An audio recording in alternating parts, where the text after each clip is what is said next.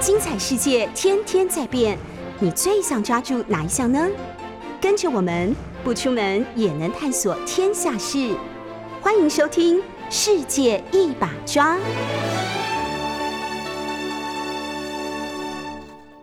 欢迎收听 News 九八世界一把抓，我是今天的主持人刘冠莹。妈妈要不要来帮大家来一次台呼？嗯，来。哎，那个 我是今天的主持人刘冠莹，我有两个助助理主持人，很久没有来台上合体了，一个是妈妈，一个是有春。妈妈，你很喜欢 News 九八的台呼诶，要不要帮大家来一下？好吧。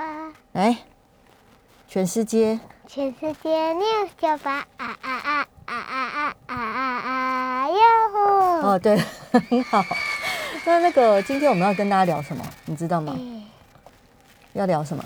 那个要怎么知道要减肥了？哦，对，因为我昨天有跟妈讲一下那个今天要聊的话题是什么。今天我们也请到了专家来跟我们讲运动跟忧郁之间的关系是什么。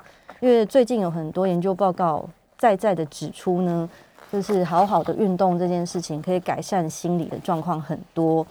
那第一节我们跟大家分享一个小资讯，就是有些人觉得运动可以瘦身或者是塑身，但是你要怎么判断你应该要减重了呢？那最近在那个康健杂志看到一篇我觉得还蛮好的报道，标题是十二种皮肤病提醒你你应该要减重了哦。但是怎么样的人会需要减重？因为其实现在很多人都是属于亚健康的状态，也就是亚洲的亚，就是你貌似看起来他并不胖，然后身体的健康的机能好像也都还 OK，可是仔细仔细 不是仔细仔细去看他的身体的各项的征兆，其实他并不符合我们医学上所谓定义的呃正常的体重或者是健康。所在康健杂志这篇文章里面，一开始举了一个例子，叫三十五岁的陈先生呢，身高一七八，体重八十，是不是有点重？好像还好，BNI 大概二十五，以男生来讲算是略高。最近他发现他的大腿外侧跟臀部出现了一条条白色的纹路，然后脖子上也长出许多小肉芽。那前几个月，也就是最近啊，就非常的异常闷热，容易流汗，所以他觉得他大概就是因为天气热的关系才会这样子。然后那个大腿内侧出现一块大小一样而且对称的斑疹，也就是他大腿的整长得非常的对称。看了皮肤科才知道该减重了，所以今天就要跟大家分享很多那个你隐性的皮肤的改变，其实都是。告诉我们应该要去减重这件事情。然后在著有《你没有理由瘦不下来》的中医师廖婉容说，那个有他有看过一位十三岁的病人石小妹，从鼻子以下到胸口都是一片晦暗的黑色斑块，摸起来就是粗粗一颗一颗的。那他的同班同学都说：“哦，你肤色好暗沉哦。”会一直笑他。去看医生才知道。他得得得的是黑色棘皮症，他其实是很明显的糖尿病的前兆，而且血糖已经超过标准，再严重下去就会变成糖尿病。石小妹的身高一百六十三公分，体重七十公斤，BMI 值大概是二十六点三，体脂肪三十九点六，已达中度肥胖。其实你看指数的时候，有些指数判断起来是蛮模糊的，因为像 BMI 值有时候高一点点，大家也不会太在意。那像我本轮呢，跟我以前的气质小玉，我们两个人都是体脂肪非常高的那种。大概有多高？我体脂哎，反正我也不怕大家知道，我体脂肪现在应该有三十五趴，因为我的内脏脂肪非常的高，所以我应该是高度 肥胖吧。那到底皮肤上有什么症状呢，会让你判断说你应该要减重了呢？第一个就是医生说是头颈部，我们从头部开始分享。那刚刚石小妹所得到的那种黑色棘皮症，就是呃摸起来很粗糙，然后在皮肤跟胸口中间蔓延，然后有些人会长到腋下去。那医生说呢，有很多女生会觉得你是因为常常在刮除腋毛，所以你的腋下才会变黑，但是其实不然。台大医院皮肤科主治医师强调，其实如果你的肥胖问题不解决的话，治疗的效果其实会很有限。所以如果你觉得你的颈部、跟肩膀、胸口跟腋下的皮肤很暗沉，其实往往跟你的体重跟体脂有一点关系。第二个更常见了，也就是更常见的意思，就是更容易被人家忽略，也就是息肉，一粒粒柔软的肉色小凸起，常常叫做肉油。那有些人就会觉得它好像跟粉刺有一点像，发生的原因不明，而且它又不会痛，通常也不会流脓，也不是太有碍观瞻，所以大家就不会很注意。但是医生的意见就是说，如果你的肉油最近集体的变多了，就是很有很显眼的一直在繁殖的话，就是要注意你的体脂肪或者是三高的指数可能也随之飙升。越胖的人越容易长，好发的部位是颈部、腋下等皮肤有皱褶的地方，然后以颈部是最常见。所以如果你的颈部它出现暗沉或者是一直长息肉的话，请不要随便的用那个治疗痘子或者是暗疮的药去治疗它。最常最常见的像那个会使用 A 酸呐，或是美白产品去去它，或是去角质去处理它的话，常常会适得其反。所以建议大家还是去看医生是比较好。第三个也是很常见的是青春痘。那青春痘跟肥胖之间的关系是什么？那青春痘如果是像我这种年纪还在长的，就叫做成人痘。那妈妈可能是进到那个国中的时候才会开始长青春痘。那肥胖容易引起多囊性卵巢，所以男性荷尔蒙就会上升，进而长了很多青春痘。还有肝藓呢，肝藓通常会长在那个，嗯，也是背部或者是头皮或者是脖子后面，银白色皮屑，但是。医学上还没有明确的那个理论指出肥胖跟肝藓发生的必然关系是什么，就是不知道它的因为所以是什么。但是如果你的那个肝癣增加了很多，或者是呃越来越大量，然后会一直掉出皮屑的话，医生也是建议你赶快去看医生。这样，哎，这几种上述讲起来都是很常见的皮肤疾病，哎。所以，尤其是趁这最近很热啊，然后又很潮湿啊，大家检查一下身上有什么好发的疾病，是不是跟自己的体重有很大的关系？然后讲完头颈部的呢，就是有上肢跟躯干有毛孔角化症，这听起来好像很绕口，但毛孔角化症其实很常见，在医学上的形容，它是说像针点一样，像粉刺的小丘疹，摸起来会一颗一颗的。颜色是肤色或是红褐色，你看起来会有点像，嗯，痘痘或者是粉刺的前兆，但是那也是因为你体重过重跟肥胖的内分泌导致的关系。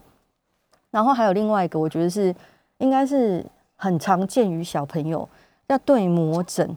然后在台语里面，好像它就叫做烧党吧，烧党，也就是比如说像哆啦 A 梦里面的大雄。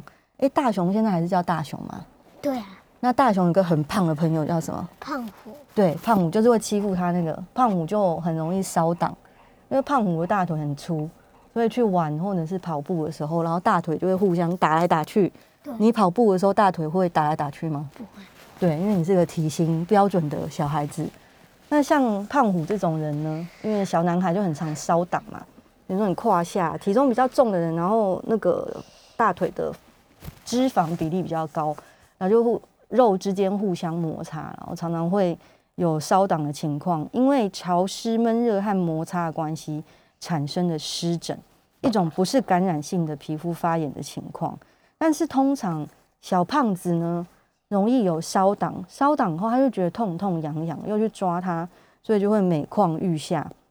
但是通常如果弄得很严重的话，医生就必须用类固醇治疗。我觉得。呃，烧挡这件事情应该是我们先今天所讨论的诸多因为肥胖引起的 病症里面最显而易见的。如果你真的大腿或者是躯干之间已经胖到会烧挡了，真的是体重要注意一下。这个是什么？哦，这个是彩色发片型。刚刚上节目之前有讲好，你要自己阅读哦。哦，那这个呢？好，然后那个大腿还有一种肥胖纹，我本人这个还蛮多的，因为肥胖造成皮肤张力变大，导致胶原蛋白要重新排列，但是因为胶原蛋白重新排列的速度赶不上你变胖的速度，也就是速医生说很残忍，速度赶不上需求，就你肥胖的身体的需求，因此会形成疤痕样的皮肤裂纹。那肥胖纹其实蛮常见的，除非你是非常瘦的人，基本上都会有一些，所以大家就多注意一下。那最后两个，我觉得稍微比较严重，一个是骨癣，骨癣就是刚开始我们有举一个例子，也就是三十五岁的陈先生，身高一百七十八公分，体重八十公斤的这位，他就是在大腿内侧、臀部骨沟跟腹股沟是最常见的。因为潮湿闷热不透气，所以就会有很多细菌霉菌在那边，也就是俗称的该逼，就是该逼这边因为都被肉夹住，然后再加上那个骨癣很好发于成年男性身上，我觉得是因为男生的裤子普遍的都不太透气，如果要上班的话，通常就是会穿西装裤，我觉得西装裤真的对男性来说蛮痛苦的，而且如果这种天气你要穿全身西装。应该就是会烧挡，加上骨癣大爆发。那医生的建议就是说，你一旦不太需要穿上这种正装的时候，尽量就是穿棉麻类、很透气的衣服。然后如果有汗水的话，要赶快把它处理干净。每天洗澡一次是必要的，但是如果有需要的话，也可以早晚都各洗一次。最后一个是大家最害怕也恐怖的，叫做蜂窝性组织炎。因淋巴的循环不良、下肢水水肿所引起，所以呢，其实也不是说你受伤才会得蜂窝性组织炎。如果你的循环不良的话，其实也会得蜂窝性组织炎。那初期你会觉得那个部位好像红红肿肿、痛痛的，然后一般会合并红斑啊，然后开开始那块会痛啊，或者是烧，然后久的人久。呃，蜂窝性组织炎比较久的状况，然后大家就会觉得不太舒服。好，这个很恐怖的病症讲了一段了，那我们现在先来听我很喜欢的团体宇宙人的歌，一起去跑步。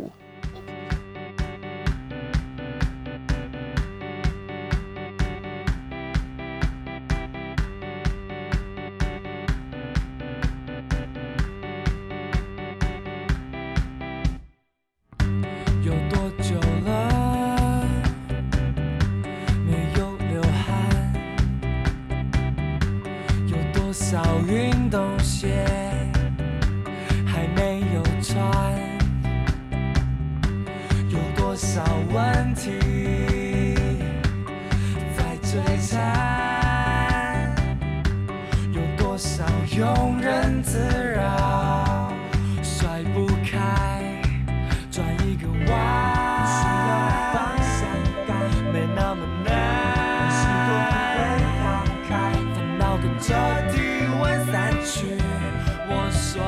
迎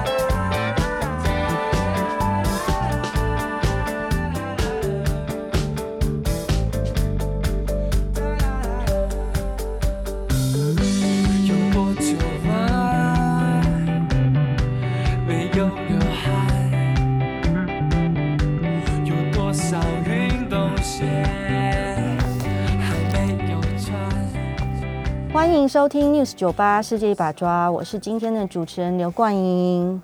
我是娜娜。对我今天有两个助理主持人，我们很久没有在节目上合体哦，因为妈妈最近快要开始放暑假了，所以带她来录一下节目。而且如果有空的听众朋友，可以到 YouTube 的直播现场，那个世界一把抓，跟我们看一下现在的现场。因为妈妈首次加入我们的 Call Out 现场，然后她现在戴一个非常大耳机，所以还蛮可爱，很好笑。哎，因为是不是因为太大，一直从他头上滑下去？我们今天要聊的是运动是不是可以治疗忧郁呢？今天有请到一个专家，那我的那个忠实的听众朋友们呢，像现在在直播现场来的那个。Nice day，美好的一天。还有小美，早安。还有那个刚刚那个，是不是有 Esther 也有来跟大家先说声早安？那如果是忠实听众朋友，就会发现，哎，今天的老师跟上礼拜的老师好像是同一位。没错，就是我们的好朋友娜娜老师。我们先欢迎心理师娜娜老师。Hello，大家好，我是娜娜，娜娜老师又来了，真 的要请娜娜老师来跟我救火，因为今天要聊这话题，其实我没有很擅长。那跟娜娜老师打个招呼，嗯，你们跟娜娜老师打个招呼，Hello，哈，Hello，对，然后今天我孩子妈妈也加入我们的 call out 现场，为什么会在里面？哦，为什么会在耳机里面？是不是？娜娜老师现在人在高雄，然后她播出的声音，听众也可以听到。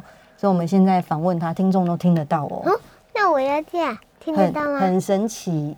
那今天要聊这个话题呢，其实有一个很有趣的灵感，是因为那个就是娜娜老师跟宇哲老师是哇塞心理学的创办团队嘛。那最近常看到那个娜娜老师在社群媒体上分享说，就是自己在做各种的运动。然后老师前阵子有发一则 IG 的贴文。哎，呼吁各位听众朋友，如果没有追娜娜老师 IG 的，可以去追一下，因为娜老师非常的漂亮，所以照片都很养眼。真的啊？对对对，她本人长得很漂亮。下次我们再去找她玩，还真的吗？然后娜老师前阵子发了一个贴文，说以前心情不好的时候，然后都很容易就是心情不好会无限回圈嘛。但现在一旦感觉到心情不好的征兆，就会想要马上去运动。老师，为什么你会心情不好的时候就想去运动？流了满身汗会不会更不舒服？对，以前如果觉得很厌世，通常就是不想工作，压力很大，或者是有一些事情不如意，你就会觉得啊，我的表现不如预期，你就会心情闷闷的，然后我可能就会陷入那种自我检讨啊，有点低落，或者是你就是想要拖延不去做那件事情，然后提不起劲。当然有部分是，如果老公做了某些事情，你想杀夫的时候，你也会觉得 可以这样讲很厌。好怕宇哲老师在听，他今天很忙，他今天很忙。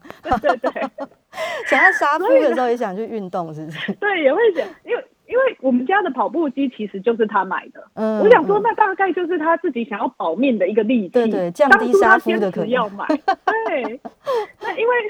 读了很多心理学的研究跟书以后，你就知道说运动它其实可以很快速的帮你调节你的忧郁跟焦虑的情绪，也会提升你的抗压性，就是好处非常多。所以我们当然就是自己会在生活中去实践。嗯嗯嗯。哎，老师，你的运动历程大概有多长？运动历程，其实我小时候我就是蛮喜欢运动的人。嗯，所以我以前比如说像高中的时候，我可能就会是。呃，比如说，哎，那大概几几公尺啊？一两两三千公尺，我可能就运动会，我会是纪录保持人那种。哇但是我不没有到运动员的程度。嗯嗯。对，所以一路以来其实都是运会运动，可是可能大学的时候就改成跳 hip hop 之类的。嗯嗯。那也没有特别运动，真正的开始喜欢上运动这件事情，是我在生完第一胎以后，我跟我的朋友们报名了名古屋的马拉松。所以我就去日本跑了一个全马。嗯，那为了因为那个全马它是女子马，它结束的时候会送你 Tiffany 的项链。哇塞！所以我就觉得哇，跑完我会有一个 Tiffany 的项链，而且是自己用跑步赚来的，觉得好大手笔哦，成就感好高。你要不要也参加一下？对，我们现在马上就想报名。然后，所以为了名古屋才开始锻炼的吗？对，因为有有那个比赛，然后。四十二公里你不练一定跑不完。对，真的跑不完。对，所以就开始约朋友，然后一起就开始慢慢的跑步，就爱上了这件事情。嗯，然后你也会发现，确实真的运动完以后，你会是比较能够心情好的，然后你对于压力的反应，其实研究也发现，如果你规律的运动的话，它会教你身体不要过度反应，你的抗压性是会变好的。是，然后运动的时候，你大脑的供血量也会增加。所以其实像我们很需要创意啊，因为我们做那个会需要一些很多的产出，那你就会工作起来更有效率，会有灵感出现。嗯嗯嗯。所以调配你的身体的反应，然后会让你在那个比如说脾气来的时候不会升高了那么快，然后想要杀夫的时候，这个念头也获得了缓解。因为你跑完就会很累了，累到没有力气杀夫，而且就会想说啊，杀夫这个念头我先暂且搁置一边好了。对，嗯。然后因为我那个看到那个宇哲老师有一次就分享说，就是他是好像是他先开始体会到跑步可以控制情绪。改善蛮多的，所以他也那个买了那个跑步机放在家里，然后就发现你们俩的感情好像有朝正向的方向去发展，所以那个这个秘诀供那个收音机前面的听众朋友参考。就如果你们最近夫妻很常吵架，或你老婆很容易发怒的话，就可以去用这招。那那老师，你本身是有运动习惯的人，如果那个比较没有运动习惯的女生，你会有什么建议吗？比较没有运动习惯的，对，我会觉得先，嗯，不要觉得自己这样不好，先接纳自己这个状态，嗯，就是想法上面啦，因为通常呢，我们在生存上，我们为了节能，其实你会宁愿坐着不动是很正常的一件事情，对，不过呃。我们会有一些维持身材的秘诀跟一些运动菜单哦。老师，这个先 hold 住，我先 hold 住。下一节我们再 跟听众朋友分享，就是在炎热的高雄以及现在整个炎热的台湾，我们要如何保持体态以及提升自己想要运动的积极心态。下节回来我们再跟娜娜老师跟分享。欢迎收听 News 九八世界一把抓，我是今天的主持人刘冠莹。妈妈再帮我们来吃台呼吧。全世界六九八啊啊啊啊啊啊啊啊啊！哟呼，很好很好，哇！怎么会有怎么会有这种掌声的音效？真是太感动了。我我是今天的主持人刘冠莹，然后我跟我的两个助理主持人妈妈跟有春，对，妈妈很久没有来跟我们合体了。在许久许久疫情之前呢，我跟妈妈有在 News 酒吧开一个亲子节目，叫妈妈妈妈，对。然后，所以今天就欢迎我们的客座主持人妈妈跟我们一起来聊运动会治疗忧郁这个话题。那这个话题貌似听起来有点困难度，但其实妈妈也是可以聊的。我 我觉得应该可以。妈妈，你喜欢运动吗？跟娜娜老师分享一下。我喜欢。那你喜欢什么样的运动？跑步。还有还有什么？跳绳。跳绳。可是我们家没有。那你怎么知道你你喜欢跳绳？学校有，因为学校有。还有喜欢什么运动？嗯嗯，跳舞。嗯，那运动完你会有什么感觉呢？很舒服，很舒服。所以娜娜老师呢，就是刚刚我们讲到说，运动完会产生开心的感觉。哦，在老师的书上。上礼拜访问娜娜老师，她推的推出一本新书，叫《你需要的是休息，而不是放弃》。对对，我有看。哎，你有看到这本书？有啊，在我桌上吗？嗯。娜娜老师，我们很感人。是在客厅。太感动了。对，他说他是在客厅。我有偷翻哦。你有偷翻哦？那你有看到里面内容大概写什么吗？我没看到。嗯，因为对你来说有一点难，对不对？娜娜老师是心理师，所以他会教大家怎么面对生活中。心理医师。对，就是就是心理师，就是你身体生病的话要看医生嘛。但是如果你心里有一些烦恼或有一些问题的话，我们就可以去找心理师一起处理。那老师在书里面有讲到一个我觉得蛮特别，就是的观念，可以跟听众朋友分享。就是人在碰到困难或压力的时候，常常会。出现注意力的窄化现象吗？老师是不是这样说？对，然后会比较专注在负向的事情上，嗯，然后会一直想那些不好的事，嗯，所以你会说有点像呃厨师啦，就是把不好的事情拿回来，像牛一样反刍。嗯嗯嗯嗯，就是像上礼拜我们有讲到，就是因为牛有四个胃嘛。然后，所以他就是那个吃东西的时候，从第一个胃到第二个胃，然后就会一直消化，一直消化。那如果是人遇到悲伤或沮丧、不开心的事情的时候，因为注意力会窄化，就是宽跟窄的那个窄，然后你的注意力就会一直放在那些不高兴的事情里。如果之前看娜娜老师分享的时候，然后老师有说，就是运动这件事也可以改善我们注意力窄化的这个情况。你可以那个让你的注意力飘到其他的部分去。那通常运动的时候，老师你有特别在想什么吗？我通常运动的时候要看事情的难易度。如果是跑步的时候，我通常就在追剧。嗯，哦，一边当然就不 就 iPad 放在前面，一边跑一边看这样。嗯，对，所以我刚刚也跟大家说，如果真的要一些运动的 p e b l 的话，像高雄太热，我们后来就是因为疫情的关系，我们就改成对跑步机在家。嗯，那我就会变成说一边追剧一边跑步，你就感觉说啊，追剧也是为了要想节目的内容，所以这样子就比较不会有罪恶感，你就会觉得说，哎，我也是在工作啊，就比较愿意去执行这个动作。嗯，那老师，那个现场有个小朋友举手要发问，请说。呃，要怎么把跑那个平板放在前面？你不是在跑步吗？哦哦，那那老师刚有说他跑的是跑步机啊，跑步机不是就可以立在前面，跟爸爸一样嘛？爸爸也会这样。好的。可是爸爸从来不跑跑步机。哦，爸爸会去合体合体跑，有的时候会去一楼跑跑步跑步机嘛。我没看过好，那请娜娜老师跟大家分享一下那个。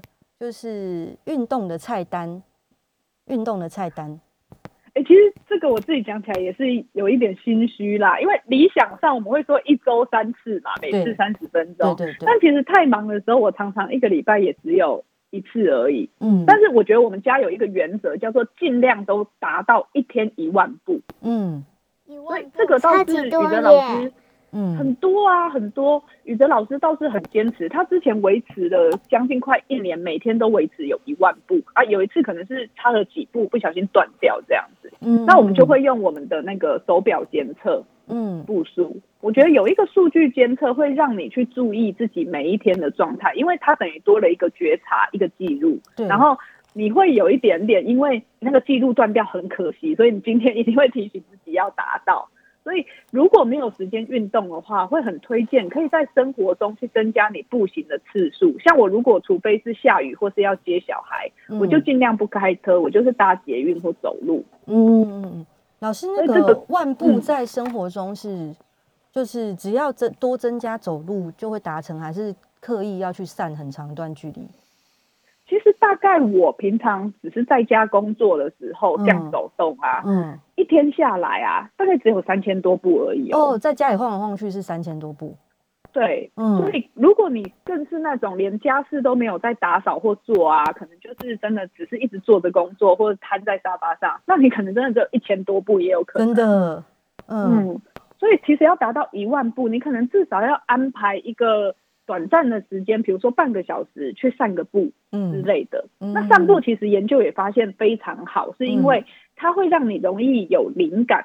他会发现，他研究就是两组，一组是散步组，一组是休息组。然后他就发现，哎，在那之后帮他们测试，散步组它更容易出现所谓叫做扩散性的思考。嗯，扩散性的思考跟另外一种思考叫聚链性的思考。老师后面这两个字是什么？聚聚什么？聚是聚在一起，嗯，然后练是收敛的练，哦，聚练聚练性的思考，嗯，这种思考它比较像是我们要很快的在很多的答案里面去找到共通点，所以你通常聚练性思考就很像你答题一样，快问快答，它可只有一个或者只有为数不多的几个答案，这个是聚练性思考。然后我刚刚讲的那种扩散性思考，它比较像是脑力激荡，嗯，像是呃，我们可以大量的什么字词联想，然后找到很多问题。可以提出很多不同的解决方案，这种就是扩散性思考。那研究发现，如果你去散步啊，走一走，你会发现，哎，好像扩散性思考这个部分会明显比躺在那边不动还要变得好。所以其实我们也很常。今天如果没有时间运动，那我就是接小孩之前，我就是去公园走个几千圈再去接他。嗯嗯。然后你就会发现说，哎啊，就会突然想到那一集可以讲什么，那一集可以回答什么，然后你就会把你脑中的所有心理学资料连在一起，嗯，然后就会可以产出新的内容，嗯所以会蛮推荐大家运动菜单也不用急，不用一下子直达到运动的部分，从散步开始是很好的。嗯，就是至少鼓励自己跨出门去走一走。我觉得那个老师刚刚说那个扩散性的思考，我自己有很深刻的体会。就去年底的时候，我刚好在密集的写书，因为老师刚把那个一本书完成推出嘛。然后应该也体会过那个密集校稿跟密集交稿的痛苦期，他会对对，他会让你长时间的坐在稿件前面，然后要字雕句琢的一直去看那个内容。那我那个时候就去年底刚经历过这一段的时候，有一些稿子或者是要改的地方，就一直坐在电脑前面看，一直盯着看，不管怎么写都觉得很不顺。那因为我家住在那个河旁边嘛。然后我我就会去河边走一走，然后或者是那阵子就去年底，妈妈在学骑脚踏车，然后所以那个妈妈在河边练习骑脚踏车的时候，就是会跌倒，对对对，都在跌倒。然后我就为了怕她跌个狗吃屎，我就在后面跟着跑，因为要追她。有一次我们，你就你就推着我，然后我们两个一起跌倒。对，因为那个妈妈突然急紧急刹车，然后我就从后面，我本身就是一辆车，就从后面 撞上去，然后反正就是为了要那个陪他去练习脚踏车，所以我就间断性的在改稿过程当中要去河边跑一跑。然后我每次发觉，我只要暂时抽离我的工作岗位，然后让四肢跟整个身体生理的状态脱离我原本的情境，然后整个思考的状况都会好蛮多的。就有点像娜娜老师刚刚说的，扩是扩散型的思考，所以呢，就是运动不仅可以改善你的忧郁的状况，如果你是创意型的工作者，不管是对灵感的刺激，或者是整个思考逻辑的发想，其实都会蛮有帮助的。老师，那那个除了跑步机之外，你们在那个高雄这么炎热天气，或者像现在整个台湾？这么炎热天气，然后你们工作密度又蛮高的，有没有什么维持身材的秘诀？我前阵子疫情的时候，我们就开始在 YouTube 上面找有没有一些影片可以跟着动一动这样子。然后我蛮常看一个国外的频道，它叫做 Pop Sugar Business。嗯，它里面有很多健身的影片，大概就是十分钟到三十分钟都有。然后你可以选你有兴趣的，跟着里面的老师做。它里面。不是只有那种，就是很像健康操的那种，它会有 boxing 啊，或 hip hop 或 salsa 之类各种 dance 的 workout 都有。那我觉得很有趣的是，我会跟我老公一起做，嗯，然后你可以增进感情，因为比如说像我们都是右，我是右利手，所以我。用左手打 boxing 的时候，拳击的时候，我就觉得我动作很很迟缓，嗯，很 就笨笨的，然后他就一直笑我。那他可能脚抬不高，因为他筋很硬之类的。那他踢腿的时候，我就觉得很好笑。所以其实是可以增进感情，我觉得很推荐大家，就是因为你就开着冷气，有瑜伽垫，两个人就可以一起在电视前面做，然后跟小朋友做也很好玩。哦，所以小孩们也会那个参与在这个运动过程里吗？对，就是他就是可以做他想做的部分，然后他就觉得他在跟你跳舞啊，这样。当然，我们家里也有很多其他的器具，比如说哑铃、弹力带、瑜伽垫等等的。然后就像刚刚妈妈讲到的啊，空跳绳，可能大家如果住大楼会觉得不能跳，其实你用地垫，然后买空气跳绳，嗯，它不会有线，嗯，可是你甩动，你还是会有那个蹲下起来的动作，其实效果也不错。嗯嗯嗯嗯。那慢慢，我们那买一个那个跳绳，在家里蹦一下好了。空气跳。对对对，哎，可是空气老师说，空气跳绳是只有这样子，但没有真的绳子在转哦，对不对，老师？对。这样有把手跟握把两个像流星锤的球球。对，只有握住，然后这样跳，然后没有真的绳子在转，这样你可以吗？但是它就会有手感。嗯。可是老师，这样你不知道你有没有跳过那个绳子？哎，对不对？对，但其实它相对安全，但你还是会跳。嗯，但是它也会计计算你跳了几下。那如果我只是这个要骗那个机器，所以我就手这样子，然后身体没有跳起来，这样它会知道吗？因为它的震动应该跟走路那种一样，它会算你的震动频率，所以如果你只是甩的话，它不会算。底下，而且老师会想说，你都买一个机器来，然后还意意图要骗他，是什么意思？对呀，是什么心态？下节回来，我们再继续跟老师聊关于运动跟情绪跟忧郁之间的关系是什么。对，是全世界六九八啊啊啊啊啊啊啊！呀吼，很好。欢迎收听 News 九八世界一把抓，我是主持人妈妈。对，主持人妈妈 跟她的助理主持人刘冠莹，还有已经睡着的有春呢。刚刚有春放了一颗屁，哦，对，还蛮臭的。现在听众朋友也都知道，貌似温和的有春放了一颗屁呢。今天跟助理主持人两位难得的合体了，然后又请来我们的好朋友娜娜老师。来跟我们聊运动跟情绪跟忧郁之间的关系，然后跟大家分享个医学调查呢。美国的研究指出，得了忧郁症之外，你除了吃药，更该做的是这件事。现在的新闻报道的标题通常都不会把内容写出来，然后都会写说：“哦，因为发生这个，十亿人都惊呆了。”然后通常听众朋友就会被骗，点进去看，然后就看了以后就发现：“哎呀，也没什么嘛。”但这篇报道其实还蛮有什么的，更该做的是这件事是哪件事呢？就是刚刚跟娜娜老师聊很久，是要运动。那忧郁症被联合国卫生组织列为世界三大疾病之一，全球估计有二到一人受到忧郁症的侵扰。忧郁症是什么？就是你会一直不开心，然后不开心很久，可能没有办法太妥善控制自己的情绪。老师，我这样解释有没有差不多？忧郁症的状况，跟小朋友解释差不多。对对对，好吧，老师这也不太算是赞美啊，我会加油的。在台湾的忧郁症盛行率为七点三趴，约有一百五十万的忧郁症患者。那美国杜克大学日前公布一项研究结果，认为透过运动来对抗忧郁，长期下来的效果要比药物更有效呢。就是实验的方式，主要就是老师刚刚说的快走。慢跑跟飞轮，每周三次，每次三十分钟。运动的目标是让病患的心跳达到那个最高心频率的七十 percent 到八十五 percent 之间。其实这个就是 percentage，就是趴数，这个有点困难，晚点再跟你解释。那其实那个运动用嘴巴上说说，其实蛮容易的，但是对于没有运动习惯的人来说，要提起精神去做这件事情并不容易，而且身边应该有很多朋友都是你去办了健身房的会员，然后办的那一天之外，你就再也没有踏进去过了。老师刚刚讲到一半，就是对于那个呃运动懒惰者或是运动荒废者，除了一开始接纳自己之外，还有什么秘诀可以鼓励运动懒惰者把运动习惯培养起来呢？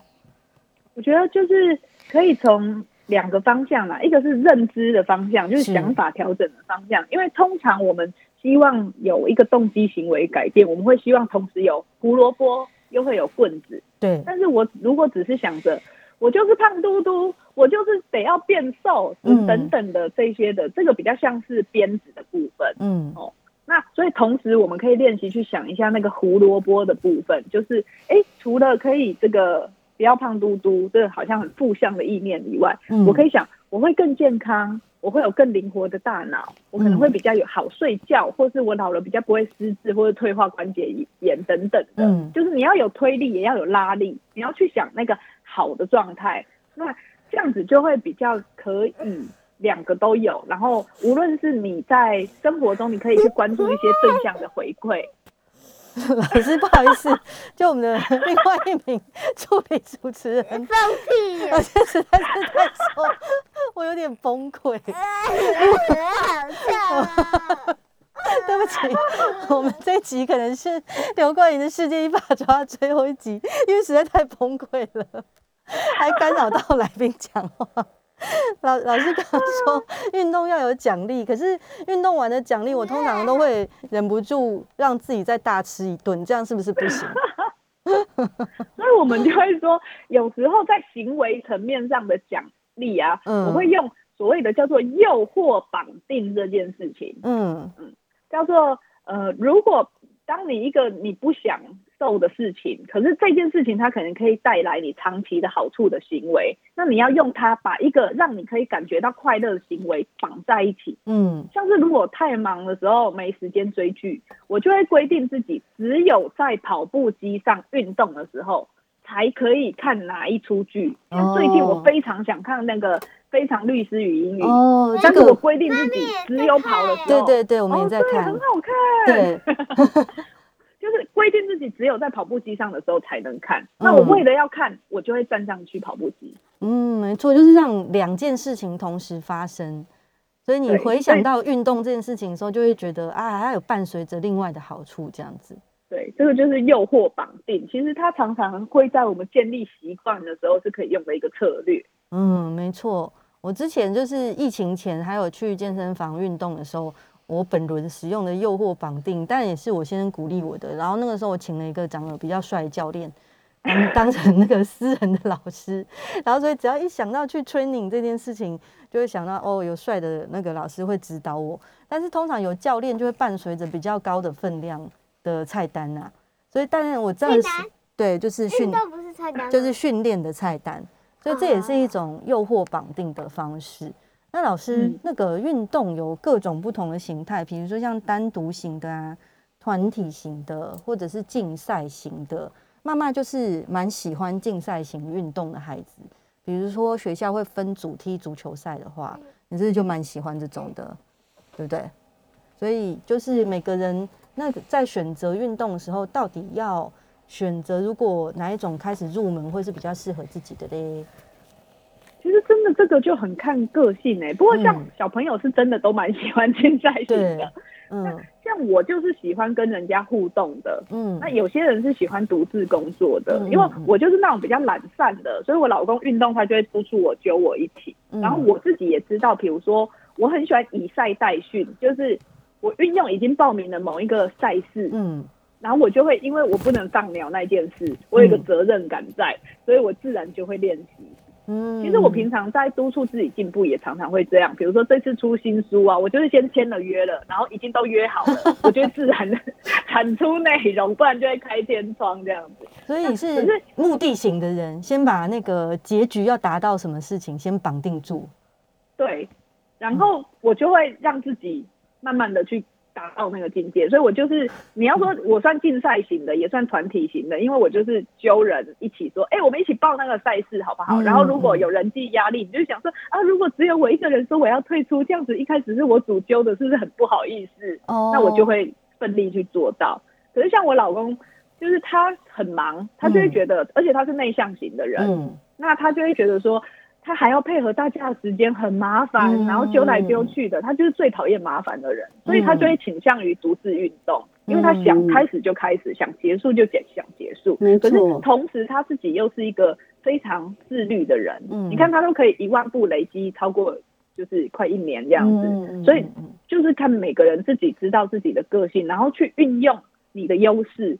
但我觉得不确定的话，其实你就是都试试看啊，你自己运动看看。如果你发现，哎，可能才两天就受不了了，嗯，那你就揪人看看。因为有些人会喜欢大家一起的那个人际互动的感觉，可是有些人又容易在人际中很容易跟别人就是觉得哦，怕怕人家对他的态度看法，或是很容易有冲突。那你或许就比较适合独自或者是竞赛型的，因为人际关系有时候复杂，又会影响到你想要运动的心情。所以都可以试试看，没错。因为像那个，我好几年前也有在学打高尔夫，但我是跟我先生一起学。但因为高尔夫就是一种呃强烈的团体型的活动。我怎么觉得妈咪强？嗯，请说。我怎么你你会打？对对对，我也会打高尔夫。但因为打高尔夫很少是自己在那边打嘛，所以通常就要跟朋友约定时间，然后去某个比较远的地方。然后通常就是要很早起来，然后又要凑足比较不错的人数，打起来就会比较有意思。然后再搭配，通常打完大家还要一起吃饭，所以通常打一场赛事下来，你可能半天一天就去掉了。